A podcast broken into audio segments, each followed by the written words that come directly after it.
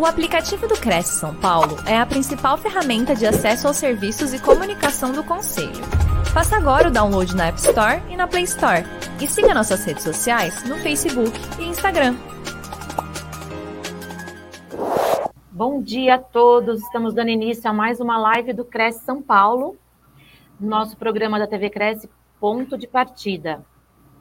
Hoje trazendo um, tema muito interessante e polêmico, é, os riscos dos corretores, administradoras e imobiliárias no exercício da profissão, responsabilidade civil e criminal. E para falar sobre esse tema, a gente traz hoje dois grandes advogados especialistas nesse, nesse assunto, que é a Raquel Rogano de Carvalho e o Ciro Augusto Campos Pimazone.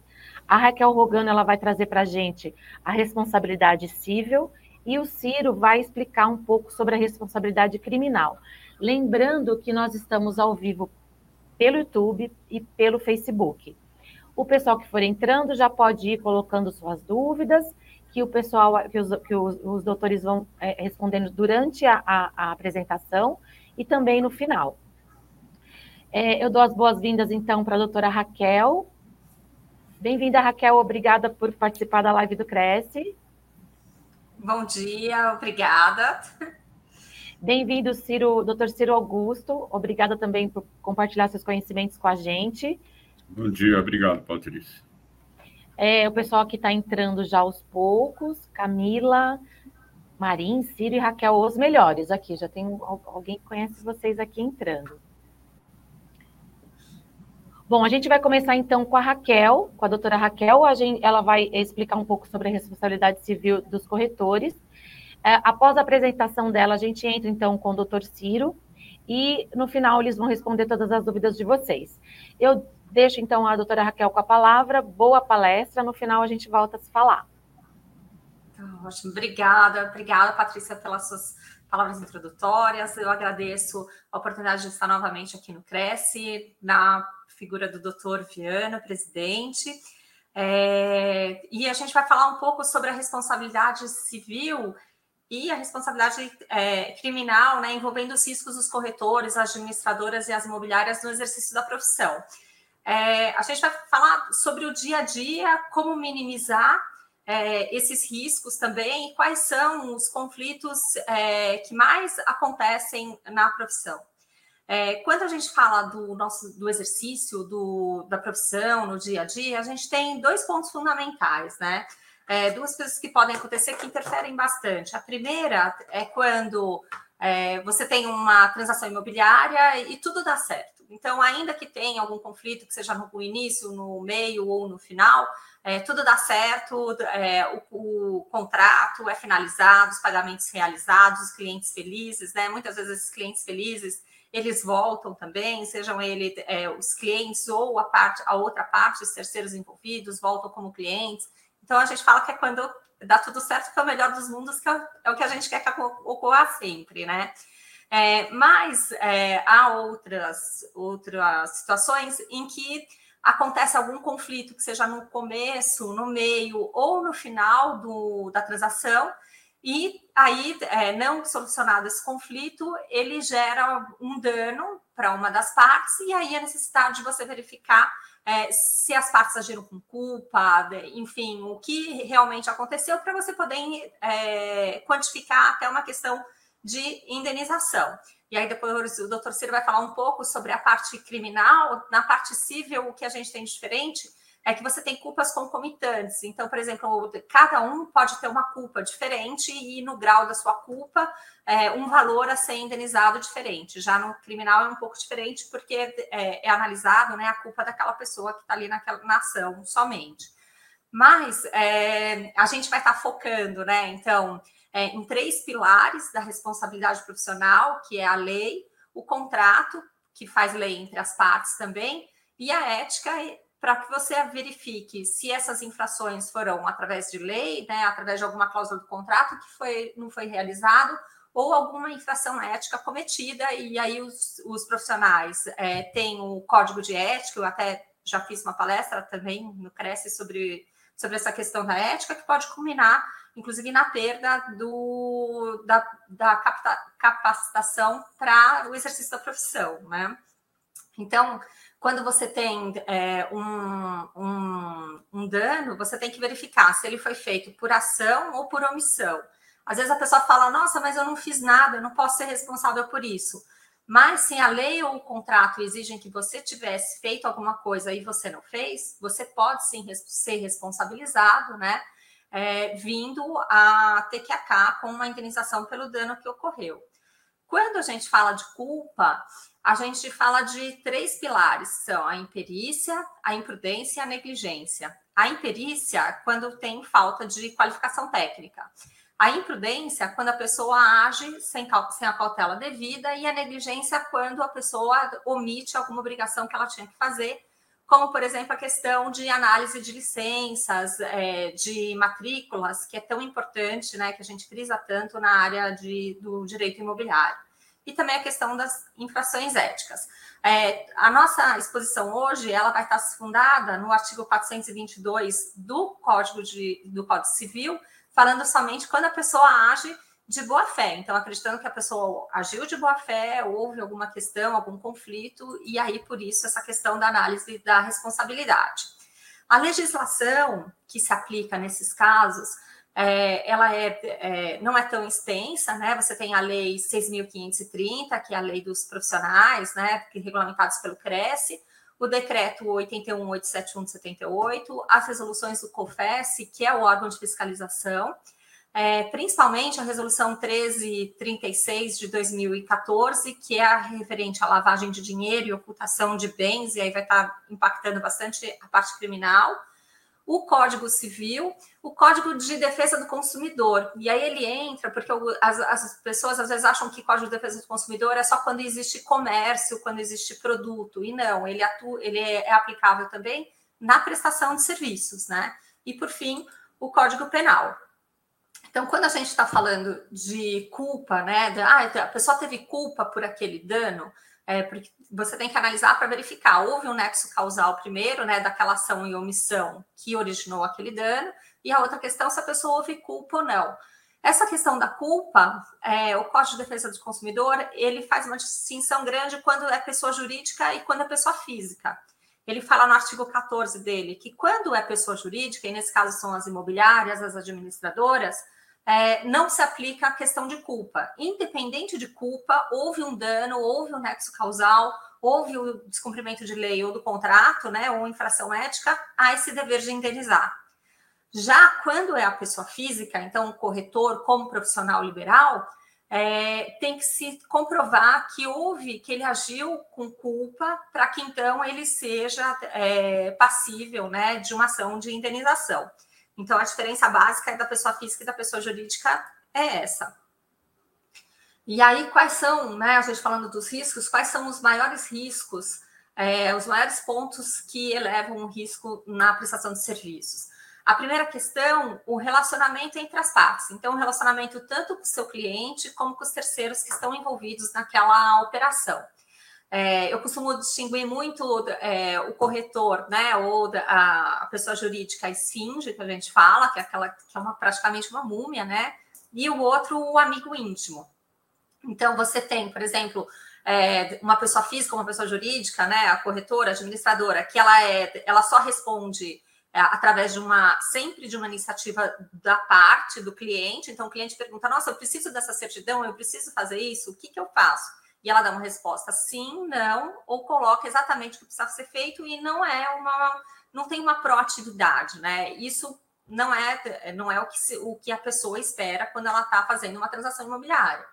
E a outra questão é aquele amigo íntimo, né? Que em cinco minutos ele já quer saber tudo da vida da pessoa e aí ele é uma pessoa extremamente invasiva e nisso o cliente ou terceiro ficam com um ponto atrás. Então, você sempre tem no seu relacionamento, né? Você sempre tem que manter é, uma figura neutra, uma figura proativa, mas uma figura neutra e, e evitar aqueles abusos de relacionamento é, profissional, né?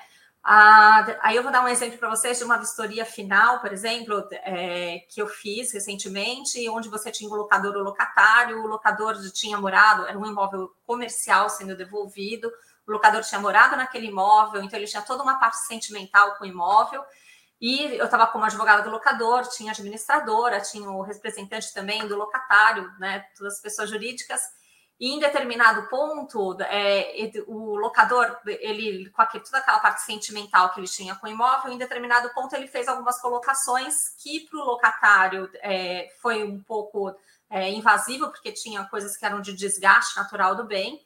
Enfim, a, o representante da administradora com o representante do locatário acabaram se desentendendo, e isso é, e surgiu um conflito que foi a gente conseguiu fazer uma, uma negociação, mas foi muito mais difícil do que se, não, se esse conflito não tivesse existido ali na vistoria. Então, só para falar para vocês que quando há uma vistoria final, é, para que seja assim, feita no máximo com os detalhes, sempre com tudo listado, tudo direitinho, esta, o status correto de como estava com a vistoria inicial, como estava com a vistoria final, levando sempre em consideração tudo que tiver envolvido aquele contrato de locação.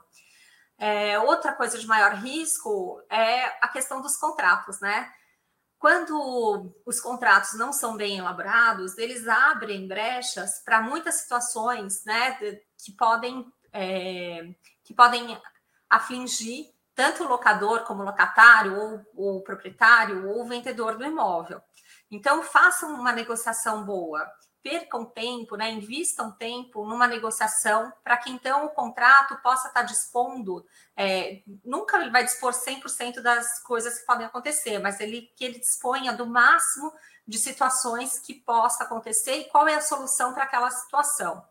É, a gente tem, inclusive, a questão, que eu vou falar um pouquinho mais depois, mas sobre inclusão de cláusulas de conciliação e mediação, ao invés de levar diretamente para o Poder Judiciário, e aí garantindo a confidencialidade, muitas vezes facilitando a manutenção do relacionamento das partes, é, principalmente depois de, de realizada essa primeira fase de assinatura do contrato.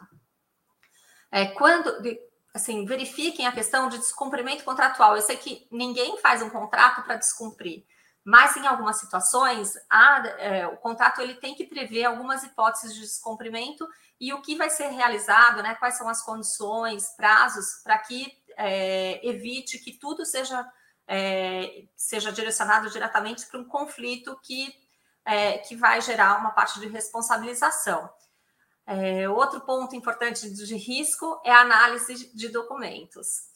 A análise de documentos ela tem que ser muito bem feita, começando sempre com a matrícula do, do imóvel, verificando se aquela pessoa que está fazendo a transação ela é efetivamente a proprietária do imóvel no registro, e aí do, reg do registro a gente acaba puxando todas as demais certidões. E lembrando que tem uma certidão que é, as administradoras e as imobiliárias não têm o costume de pedir, que é uma certidão chamada Unicai, que se pede nas subprefeituras, e que ela impacta muito, principalmente se o imóvel é comercial.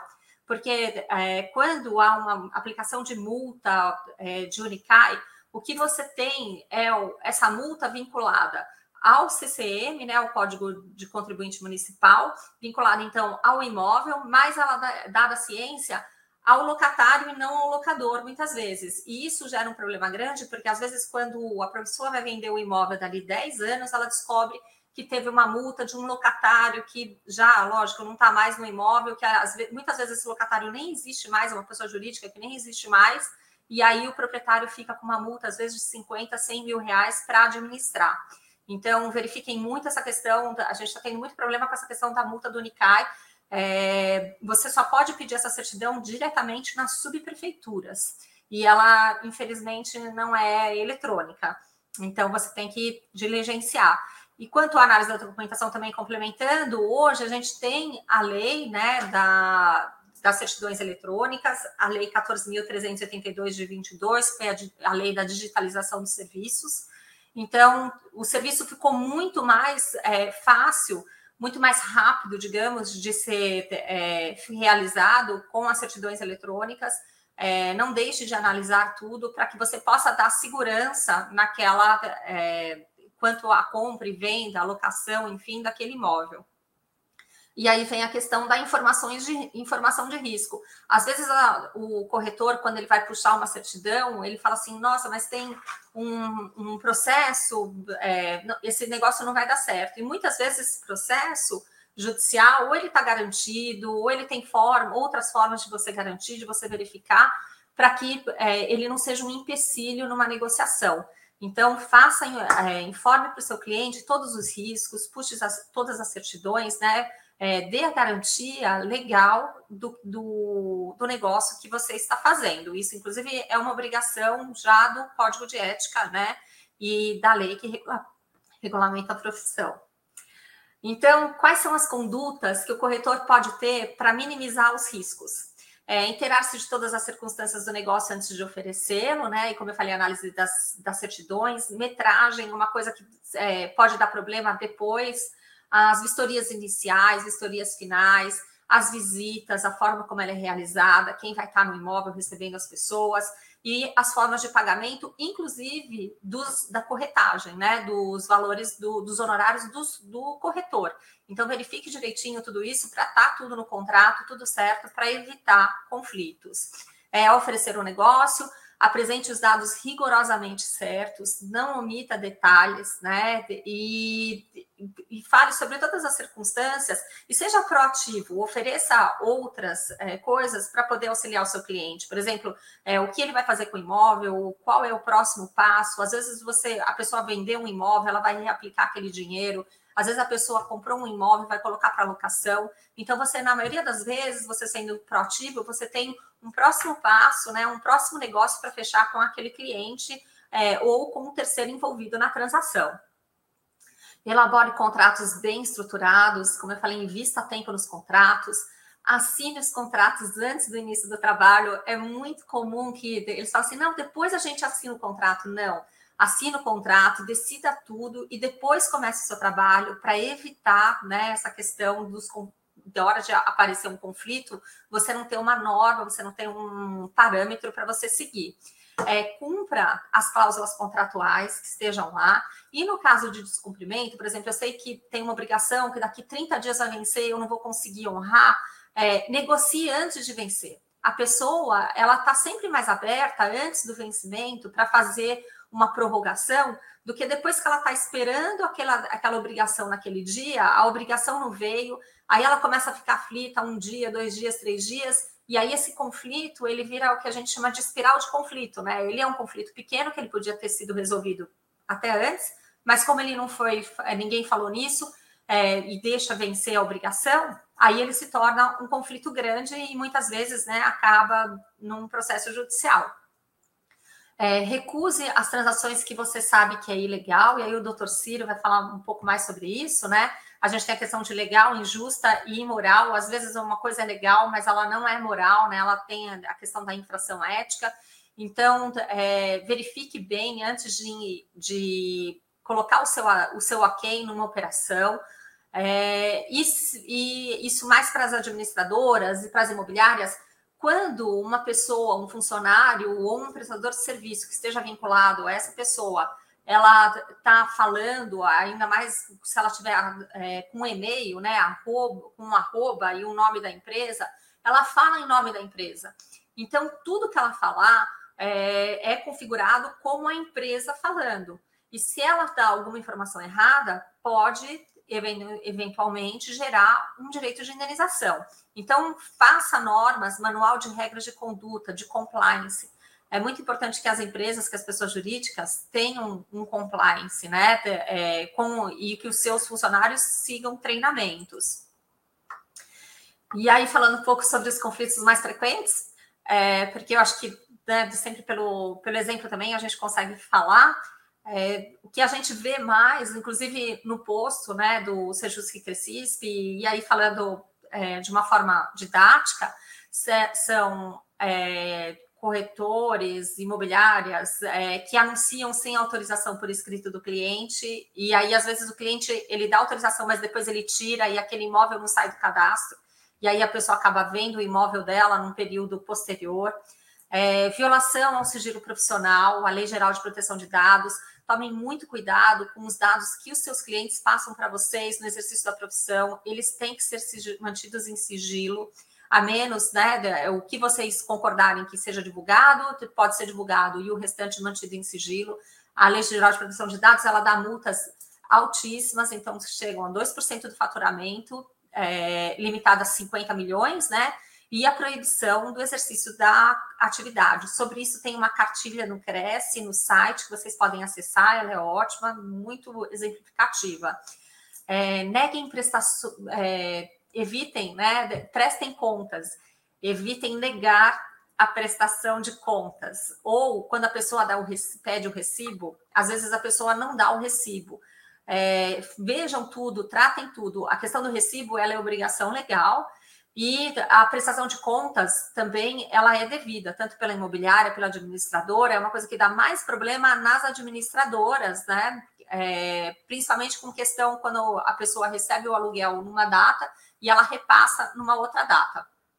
Então, verifica a questão de valores e documentos. É, evitem apropriação indevida de valores, que é essa questão, e a gente teve uma época que tinha muita alocação, é, a questão de luvas na locação, onde a administradora ficava com as luvas e não repassava, hoje em dia isso né, já quase não existe.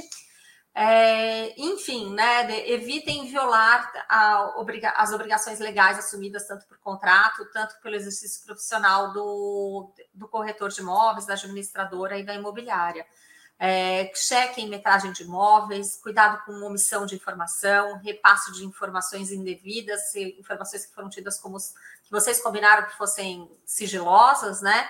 E concessão de bonificações para locatários. É, peçam permissão antes de fazer essas bonificações, porque muitas vezes o locador ele não, não, ele não está de acordo e depois ele fica sabendo que a, imóveis foram locados é, sem autorização dele. E, e, e, por fim, né, promover ou facilitar transações que, por qualquer forma, prejudiquem a terceiros. E aí a gente tem essa questão de legal, de moral e também envolvendo a parte criminal. Ah, eu já dei uma palestra sobre o Código de Ética Profissional e aqui é só para lembrar vocês que a gente que tem a resolução COFES 326 de 92, ali vê, é, é regida toda a parte das infrações. E, lógico, né, é, tem advertência verbal, é, suspensão e até o cancelamento da inscrição. E também o Cresce, ele tem em, alguns, em algumas questões a obrigação de comunicar às autoridades competentes para os desdobros que isso pode acontecer. No caso de conflito, entre que ele seja no começo, no meio, no final do processo, é, do, da transação imobiliária, se vocês não conseguirem, se vocês verem que está difícil fazer é, um acordo para que, que aquela transação continue, se beneficiem da conciliação e da mediação. É, ela é um processo que ela é, tem menos gasto com o processo judicial, é, um tempo menor, ela tem uma parte de confidencialidade, então ninguém vai ficar sabendo que houve um processo com aquela administradora, com aquele corretor, com aquela imobiliária. É, tentem colocar isso numa cláusula contratual, no contrato que seja de venda e compra, no contrato de locação, no contrato de administração, que primeiro seja passado por uma conciliação para que depois possa se ingressar com, uma, com um processo judicial. Essa mediação ou conciliação, ela pode ser feita no, durante, no começo, durante ou no final do processo, do, da transação imobiliária, né? Evitando um processo judicial. E aí essa conciliação também ela pode ser privada ou judicial e vocês têm à disposição de vocês o posto Sejus Crescisp, é, que desenvolve, é, que trata só da parte de direito imobiliário, e aí já elogiando o trabalho da Ana Paula e da Regina, que estão lá. Então, qualquer coisa, vocês podem né, acessar essa questão. Eu vou passar agora a palavra para o doutor Círio, para que ele possa falar sobre a responsabilidade criminal, então. Bom dia. Bom dia, senhores. Bom dia, é, os que nos assistem aí. Começo agradecendo a diretoria da, do Cresce pelo convite e o que eu vim falar aqui especificamente para vocês hoje é sobre o crime de lavagem de, de dinheiro, de valores no mercado imobiliário. Isso porque o, as transações imobiliárias, de uma forma geral, elas envolvem grandes valores. Então, quando você tem recursos oriundos de atividades criminosas, seja ela qual for, crime, é, sonegação, é, é, sonegação de postos, tráfico de entorpecente, tudo isso você precisa é, branquear, né, como se diz, introduzi-la novamente no mercado. Então, por que, que o mercado imobiliário é o mais utilizado? Porque a partir do momento que você tem um imóvel de 500 mil reais, por exemplo, você paga nesse imóvel o valor de 200 mil reais, oficialmente, e você depois você vende ou revende esse imóvel por 500 mil reais, que seria o valor de mercado. Nesta operação, você ganhou o 300 mil reais e você lavou os 500 mil reais. Esse tipo de operação, é, quando o corretor de imóveis, um corretor de imóveis, quando ele é escolado, e ele logo percebe quando tem alguma coisa de diferente naquela operação, tá certo? Então, por exemplo, o cidadão chega, pede para passar para passar escritura abaixo do valor, ou apresenta uma terceira pessoa completamente desconhecida ao negócio, normalmente um parente, a mãe, o filho, vai colocar esse imóvel em nome de outra pessoa. É, que mais? Quando você tem um, um, pagamento que vem de uma origem que você desconhece, não é cheque, você não sabe de onde veio, tudo isso indica que aquela aquisição de um imóvel ela está sendo feita de uma forma irregular, tá certo? Então, quando você corretor de imóveis, corretora de imóveis, você perceber que tem alguma coisa estranha nesta operação, você tem a obrigação de, de comunicar ao COAF essa, essa, isso é, na verdade, não é uma opção, é uma obrigação. O corretor que não comunicar uma operação dessa natureza, ele pode ser responsabilizado por aquilo que a gente chama de crime omissivo impróprio, ou seja, o cidadão tem a obrigação de informar aquela operação, isso no caso específico da transação imobiliária, e não o faz, tá certo? Isso é, é a pena para este delito é de um a seis meses, ok? Isso se o corretor de imóveis ele perceber que a operação é ilícita e não denunciar, tá certo? Isso estou falando de uma maneira geral. Agora, o corretor de imóveis, dependendo da condução, da conduta dele naquela operação, ele pode até responder pela, por aquele crime efetivamente. O crime é de evasão de divisas, de lavagem de dinheiro, sonegação fiscal.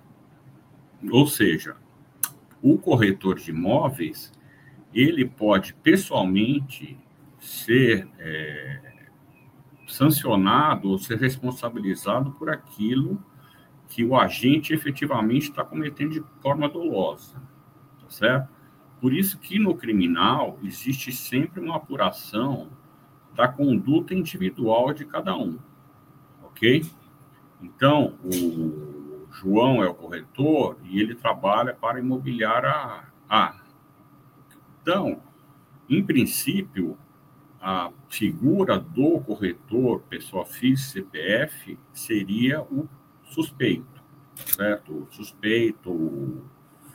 Por outro lado, quem vai ganhar com isso tudo pode ser também a imobiliária. Então, a pessoa jurídica, ela não vai ser sancionada, o CPNPJ não vai ser sancionado criminalmente, porque a apuração da conduta numa sociedade, numa sociedade empresarial, é feita na pessoa física, tá certo? Então, tudo isso pelo seguinte, porque essas operações é, pouco ortodoxas, vamos dizer assim, no mercado imobiliário, elas podem muitas vezes indicar esse exatamente esse crime de lavagem de dinheiro, tá certo?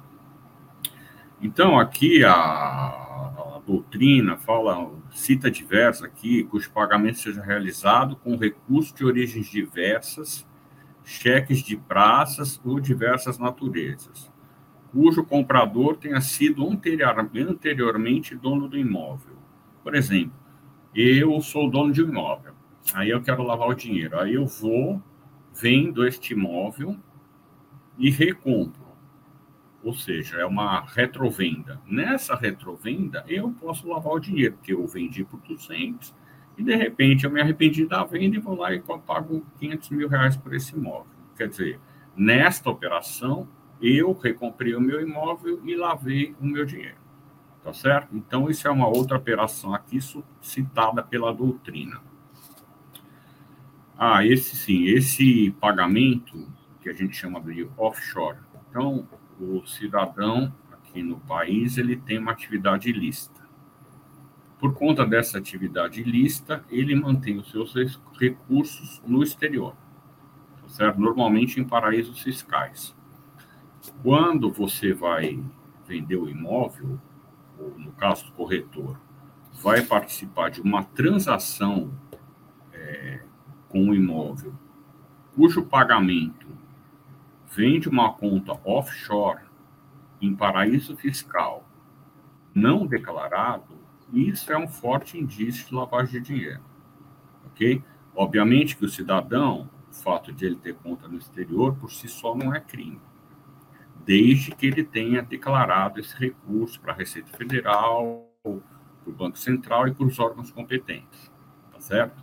Então, o fato de receber lá o recurso de fora isso é uma operação suspeita, mas não quer dizer que o cara é um criminoso. Por isso que a legislação prevê que vocês, corretores, administradores de imóveis, é, têm a obrigação de, antes de fazer a denúncia, que vocês façam uma prospecção deste cliente com, com pedindo documento, pedindo posto de renda, pedindo, sei lá, vários outros documentos que possam indicar que essa, esse recurso é de origem ilícita, tá certo? Em todo caso, exatamente para evitar que vocês, corretores de imóveis, sejam responsabilizados, se houver suspeita, denunciem. Na pior das hipóteses, não vai acontecer nada, o cidadão está fazendo uma compra lista e tudo bem, e vocês estarem isentos de responsabilidade, ok? Além, eu vou até me estender um pouco aqui, porque a, a função do corretor de imóveis e da imobiliária, muitas vezes ela vai além também dessa questão da lavagem de dinheiro. A corretora, a, imobiliária, ela muitas vezes ela pode ser vítima ou ser é, a beneficiada com o crime de concorrência desleal, tá certo? Com a captação de clientes. Por exemplo, vocês têm a exclusividade da venda de um imóvel. A mesmo tendo exclusividade, vocês têm a captação de, de de clientes por uma, um profissional concorrente ou por uma outra imobiliária concorrente.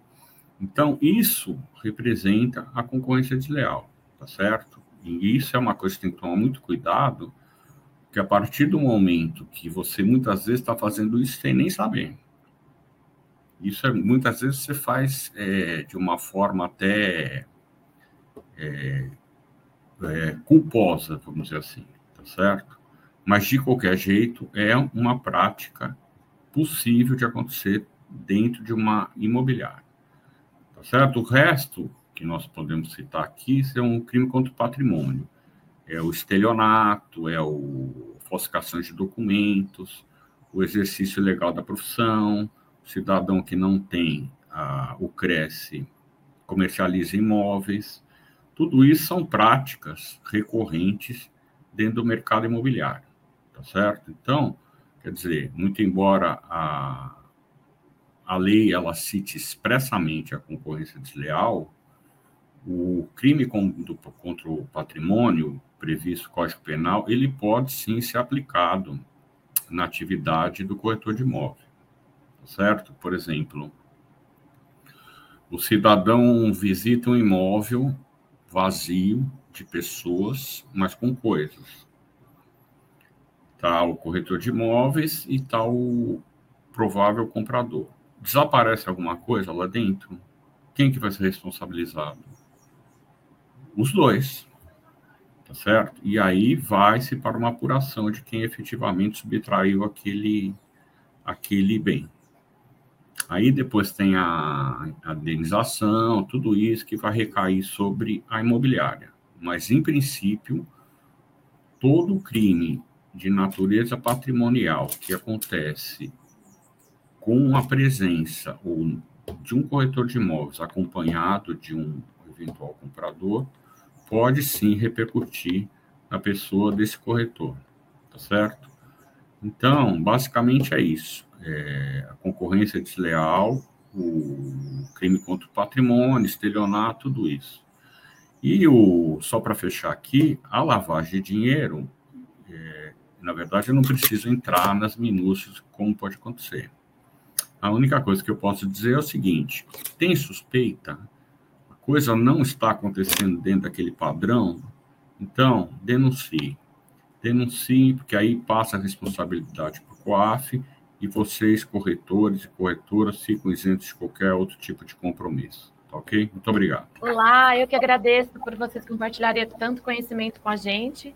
É, o que eu posso concluir assim é que é, é, diante de tudo isso, é, mais uma vez a gente reforça assim o papel do corretor não só como um, um vendedor, né? Ele precisa se especializar o tempo todo e ter conhecimento de todos esses trâmites e leis para que ele consiga fazer uma transação imobiliária segura, né? Então a gente vê que não é algo tão simples, né? Por isso que, que é, é, o, o, o, profissional que se especializa, que se informa, que que está sempre atualizado, ele acaba se destacando no mercado, porque é, é realmente uma transação complexa que envolve muita coisa, é, é, é, é volume alto de, de, de, dinheiro, às vezes a economia do, do, de uma vida inteira de uma família, né? Então, é, exige muita responsabilidade mesmo. E a palavra-chave que eu vejo aí é a prevenção, né? Não sei se vocês concordam comigo, assim, a, a, a, doutora Raquel, tanto a doutora Raquel como o doutor Ciro enfatizaram muito isso, assim, quanto mais prevenir em relação a contratos, assinaturas, e que tudo que é falado esteja ali documentado, vai evitar tudo isso, não é mesmo? Claro, eu acho que a prevenção foi aquilo que eu disse, havendo suspeita, denuncie. Ou na dúvida, isso é uma máxima de para direito de uma forma geral. Na dúvida, não faça. Havendo dúvida, não faça. E hoje os corretores eles têm muitos meios para utilizar essa questão da prevenção, né? Por exemplo, é, com a lei da digitalização dos cartórios, é, você tem cada vez mais a tokenização. Então, é uma forma muito mais rápida deles terem acesso à documentação dos imóveis para verificar a origem, para verificar é, as certidões, as condições dele, para que e, o próprio corretor, a administradora, né, imobiliária, decidam se vale a pena ou não fazer uma transação imobiliária com aquele imóvel.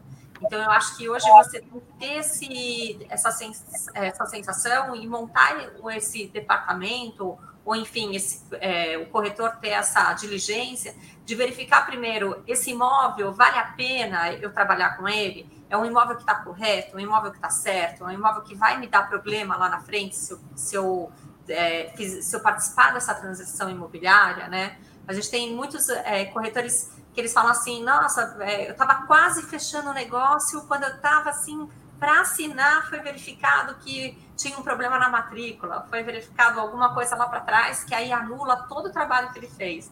E às vezes é um mês, dois, três meses de trabalho, e aí anula tudo por causa de uma questão de documentação que ele poderia ter visto ou rechecado, né, no começo do trabalho dele e não ter deixado para o final. Então, sempre verificar isso, sempre verificar é, o imóvel que você está trabalhando se ele é um imóvel que pode ser trabalhado, né? Às vezes talvez seja melhor perder o negócio do que arcar com alguma responsabilidade é, na justiça futuramente, né, doutor? Sempre. É, sim, e uma boa análise não há recurso. né? Se vale a pena você operar, você trabalhar, entrar nesse, nessa transação imobiliária logo no começo, ou não, né? Tipo, um imóvel que está cheio de problema, que realmente é muito difícil. Você passa para o possível comprador, olha, imóvel tem traz, o risco dele é esse, é tal situação, te interessa? E aí, então, você faz um desenvolvimento ou não, né? Ou decide não trabalhar com imóvel. Perfeito. O doutor Ciro queria comentar? Não, é só complementando o que a doutora Raquel está dizendo, é, muitas vezes o corretor de imóveis ele fica na tentação de consumar uma operação que ele sabe que aquilo não está certo, entendeu? Mas, muitas vezes, por conta dos valores envolvidos, ele é levado pelo canto da sereia. Então, é, é o conselho que eu vou dar, certo? Não faça, porque as consequências são sérias. Muitas, muito embora aqui a, o corretor de imóvel ele tem aqui a, o omissivo, o crime de omissão, dependendo da circunstância e dependendo daquela operação, a pena dele pode ser agravada inclusive como partícipe daquilo que está acontecendo, lavagem de dinheiro, evasão de divisas, tudo isso, certo? E outra coisa que é muito preocupante, que eu acho que no mercado imobiliário, é que, se eu não me engano, 80% do, das operações ilícitas envolvendo imóveis, a natureza desses recursos é o tráfico de entorpecente. Então, obviamente, um cidadão que está tratando com crime organizado, comprando e vendendo imóveis, precisa tomar muito cuidado, por motivos óbvios que eu, não preciso mencionar aqui, né? Uma dúvida que costuma surgir quando uh, o assunto é, é, a necessidade de, de reportar é, é essas transações suspeitas, né, que, que podem é, é, significar é, crime de lavagem de dinheiro, em relação ao sigilo, né? Porque se a gente está falando de, de, criminoso, de traficante, muitas vezes o corretor ele fica inseguro em relação ao sigilo, né? Eu vou, eu vou dedurar o cara, você né? tem a obrigação de sigilo, só que assim, quando você faz uma denúncia para o COAF, essa denúncia, ela é uma denúncia anônima, uhum. entendeu? E existe aí uma presunção eu estou falando de uma forma geral do direito, não estou falando só da questão do, da lavagem de dinheiro. Uhum. Impera aí o que seria o jus, é, o pro societatis, tá certo? Que você tem uma conduta que você está agindo em prol da sociedade como um todo, tá certo? Que você tem o tal do indúbio pro réu e o indúbio pro societatis. No caso do júri, eu só estou um, fazendo uma comparação a grosso modo. Então, é, partir do momento que você faz uma denúncia para o COAF, especificamente para o COAF, de uma, de uma operação supostamente ilícita, você não vai incorrer na infração da lei de, da preservação de dados, certo? Porque esta obrigação que você tem com o COAF, ela é superior aquela que você tem com a Lei Geral de Proteção de Dados, certo? Lei de, prote... de proteção de dados, ela é mais para evitar, é mais uma questão comercial, uma questão de preservar o seu sigilo e não colocá-lo no mercado, o que também não tem nada a ver com a questão de você reportar uma operação suspeita por um CPF, feita por um CPF para um órgão de combate à lavagem de dinheiro, que é um órgão federal, certo? Então, evidentemente que nesse contexto, a, o LGPD ele fica em segundo plano. É, quando a gente fala de LGPD, é importante a gente falar, por exemplo, é, que teve o primeiro caso que foi muito conhecido né, na área de direito imobiliário, foi uma construtora que ela vendia os apartamentos e aí ela passava os dados dos compradores para uma empresa de imóveis e essa empresa de imóveis entrava em contato. Então, isso foi uma questão de violação de, das leis geral de proteção de dados, né? Porque ela não tinha autorização para passar esses dados, ela passava Mas quando envolve crime, aí é, não, ela não é aplicada nessa questão do, dessa, desse tipo de confidencialidade, né? É um dever, como o doutor Ciro colocou, da informação. Perfeito. A gente já está aqui chegando no final da nossa live. Eu gostaria que vocês dessem as suas considerações finais e, e agradecer desde já, em nome da diretoria e do presidente José Augusto Viana, por vocês compartilharem seus conhecimentos com a gente e os, e os corretores que estão nos assistindo. Certo, que eu poderia deixar assim de é, de, de, lembrete, né, digamos, para os corretores, as administradoras, as imobiliárias, é que a hora que acontece um conflito no, no, na, no relacionamento, né, no meio dessa transação imobiliária, é, para que eles tentem é, separar as pessoas, a gente fala, né, olhar o conflito, olhar uma forma de resolver que vai estar tá, é, que vai atingir, que vai atingir melhor, né, que vai agraciar os, o cliente, o terceiro envolvido. Então, verifiquem exatamente o que todas as partes desejam para que possa é, agir da melhor forma possível. E não conseguindo solucionar esse conflito, é, até por uma questão, como eu falei, de tempo, de valores envolvidos, de tudo, busquem é, soluções alternativas, né? Busquem uma conciliação, uma mediação, onde há confidencialidade, há o sigilo, há manutenção da, da relação entre eles, é, para que possa, então, ser evitado o ingresso direto no Poder Judiciário, que é uma coisa que muitas vezes é tão desgastante, e mesmo a pessoa que tem direito, ela acaba perdendo parte do direito dela, é, e muitas vezes a sentença é procedente, mas as duas partes saem, é, saem desconfortáveis com a decisão. Então, busquem a, solucionar o conflito é, assim que ele surge, da melhor forma possível, e é, utilizem essa questão das soluções alternativas ao invés de ir direto para o Poder Judiciário. Perfeito, obrigada. E o que eu posso dizer é a mesma coisa que aquilo que eu já falei. Havendo dúvida, não faça. Não faça, reporte ao COAF, reporte ao delegacia de polícia do bairro, se for o caso, se se deparar com um documento falso, uma assinatura falsa, aí não é nem COAF, é delegacia de polícia mesmo, entendeu? Mas tudo isso para evitar a responsabilização individual do corretor de imóveis. Porque existe não só o crime federal, que é o crime de de lavagem de dinheiro, mas existem os crimes estaduais também, que é a falsificação de, de contrato, assinatura, tudo isso merece e deve ser reportado para a autoridade estadual ou federal, dependendo do caso. Ok? Perfeito. Perfeito. Agradeço imensamente novamente o doutor Ciro e a doutora Raquel pela participação aqui no nosso ponto de partida. É, Uh, lembrando que vocês deixaram os, vão deixar os contatos do caso alguém queira é, falar com vocês, né, um e-mail. Isso, ah, colocaram aqui o, o, o, telefone, o WhatsApp da doutora Raquel e o e-mail, e o WhatsApp e o e-mail do doutor Ciro, caso alguém que esteja assistindo prefira entrar em contato direto para tirar qualquer tipo de dúvida, eles estão à disposição. Lembrando novamente que o programa fica gravado no nosso canal no YouTube, fica à disposição para qualquer pessoa que quiser acessar.